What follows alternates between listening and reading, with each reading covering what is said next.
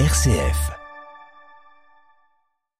RCF vous présente son calendrier de l'Avent sonore, Aventure de Noël.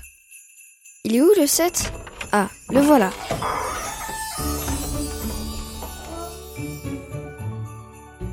Souvenir de Noël de Solange.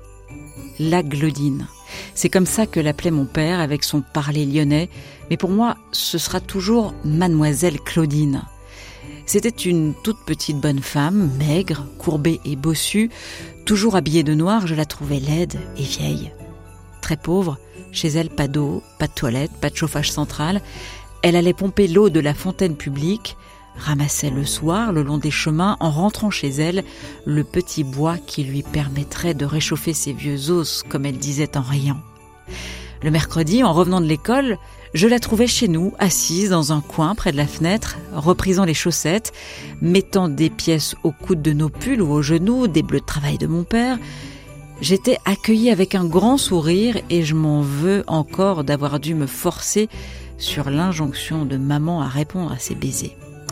En cousant, elle nous donnait des nouvelles du village car elle connaissait bien les familles où elle allait régulièrement, comme chez nous, passer une journée et faire un moment de raccommodage. À cette époque, c'était après la guerre, il y avait beaucoup de pauvreté. Notre Glodine passait chez nous une journée au chaud, mangeait à sa faim et gagnait même quelques sous. Vous savez combien je suis gourmande de chocolat. Mais savez-vous pourquoi j'ai une bouffée d'enfance qui m'envahit chaque fois que je mange des chocolats fourrés de fondant qu'on appelle crottes? Eh bien, je me demande si ce n'est pas à cause de mademoiselle Claudine. Après la guerre, lorsque les restrictions se sont un peu allégées, mademoiselle Claudine confectionnait avec amour de tout petits paquets de trois crottes en chocolat qu'elle distribuait pour Noël aux enfants de ses familles.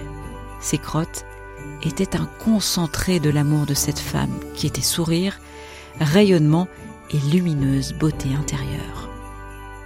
Pour retrouver de nouveaux témoignages de Noël fraternel, rendez-vous dès à présent sur rcf.fr, sur l'application RCF et les principales plateformes de podcast.